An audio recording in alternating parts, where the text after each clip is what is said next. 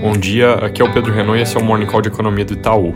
Eleições nos Estados Unidos indefinidas, com Biden e Trump muito próximos do empate em vários estados importantes, bem diferente do que as pesquisas, que indicavam vitória com folga do Biden e, em tese, tinham corrigido os problemas de amostragem que levaram ao drible visto em 2016, quando parecia que a Hillary Clinton ia ganhar. Até o momento, o Joe Biden lidera com uma margem, mas ela é pequena, e aí, para garantir vitória, ele precisa ganhar Wisconsin, Nevada e Geórgia. É, nesses três estados, os modelos da Fox e do New York Times apontam uma chance boa de vitória. Se ele não ganhar em algum desses, ele precisa ou de Michigan, onde os modelos também apontam que ele é favorito, ou Pensilvânia, onde o Trump está muito na frente.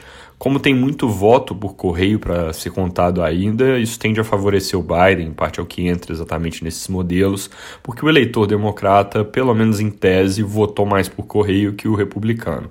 Senado empatado, com 47 assentos para cada lado, e Câmara, por enquanto, democrata, com uma margem de 7 assentos.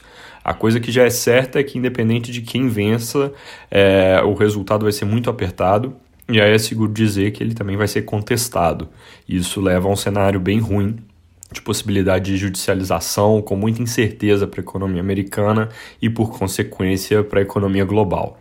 O foco hoje vai ficar todo sobre esse tema, mas só para não deixar de comentar rápido, na, na China, perdão, o índice de atividade PMI Caixin subiu de 54,8 em setembro para 56,8 em outubro. Isso é melhor que o esperado, com força no setor de serviços, que vem acelerando nas últimas leituras.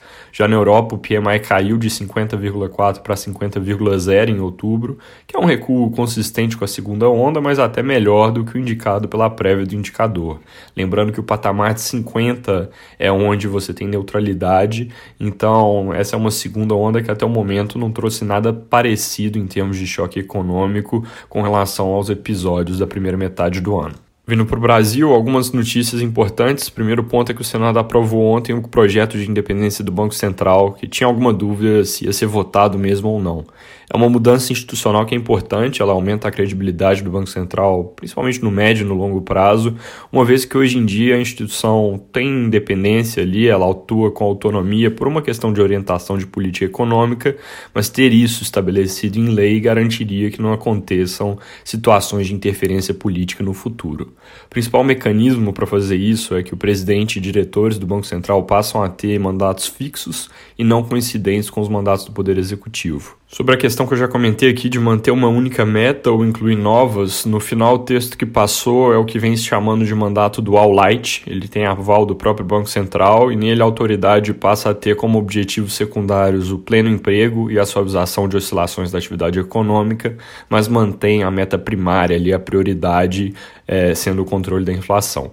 O texto agora segue para a Câmara, ainda não tem previsão de quando vai ser votado por lá.